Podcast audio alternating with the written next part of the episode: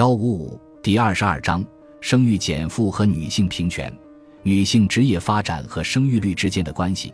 前几章分析了生育的直接成本和相应的政策，但是生育间接的时间成本可能比直接成本更大。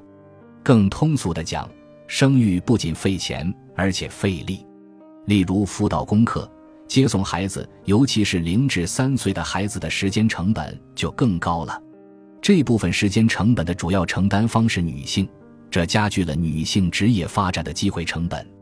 所以，要提升生育率，还需要在降低生育的费力度，尤其是要在降低女性的职业生涯的机会成本上下功夫。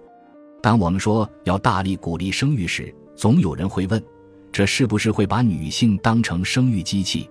女性的社会地位是否会下降？包括职场上会不会加剧对女性的歧视呢？这是一些很好的问题。简单的答案是不会，只要我们的政策是所谓的利诱，而不是威逼。所谓的威逼是指，如果女性在社会上不是独立的，没有自主生育的权利，鼓励生育变成了鼓励一家之主的男性去压迫女性，违反女性的意愿去多生孩子。所谓的利诱是指，如果女性在社会上是独立的。有着很好的福利待遇或者经济能力，而社会是用更好的福利和各种生孩子的好处或者减负措施来鼓励女性自主的生孩子，这非但不会降低女性的地位，反而使得女性实现事业和孩子的双重收获，更幸福也更有社会地位。当然，当今世界里利诱和威逼是并存的，一些落后国家在生育问题上。多少存在着威逼的成分，因为在这些国家，女性并不独立，在经济上往往依赖男性。但如果女性在经济上实现独立，鼓励生育，则必须大幅度增加女性生孩子的福利，这就是所谓的利诱，可以提高女性地位，增加福祉。如图二十二杠一所示，女性工作率和生育率的关系不是单纯的线性关系，在发展水平比较低的传统社会。女性地位比较低，不得已而生很多孩子。随着社会和经济的发展，女性地位和参加工作比例逐步提高，生育率下降。但是这种下降不是单向的。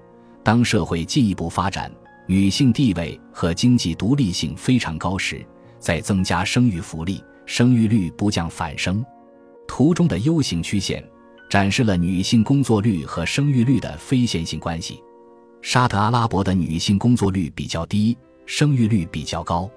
像日本、韩国这样的国家，女性地位和工作率处于中游水平，女性受教育程度比较高，以及男主外女主内的传统家庭分工方式根深蒂固，使其结婚率和生育率非常低。北欧女性的社会地位和参加工作比例都很高，而且生育福利很好，生育率就很高。例如。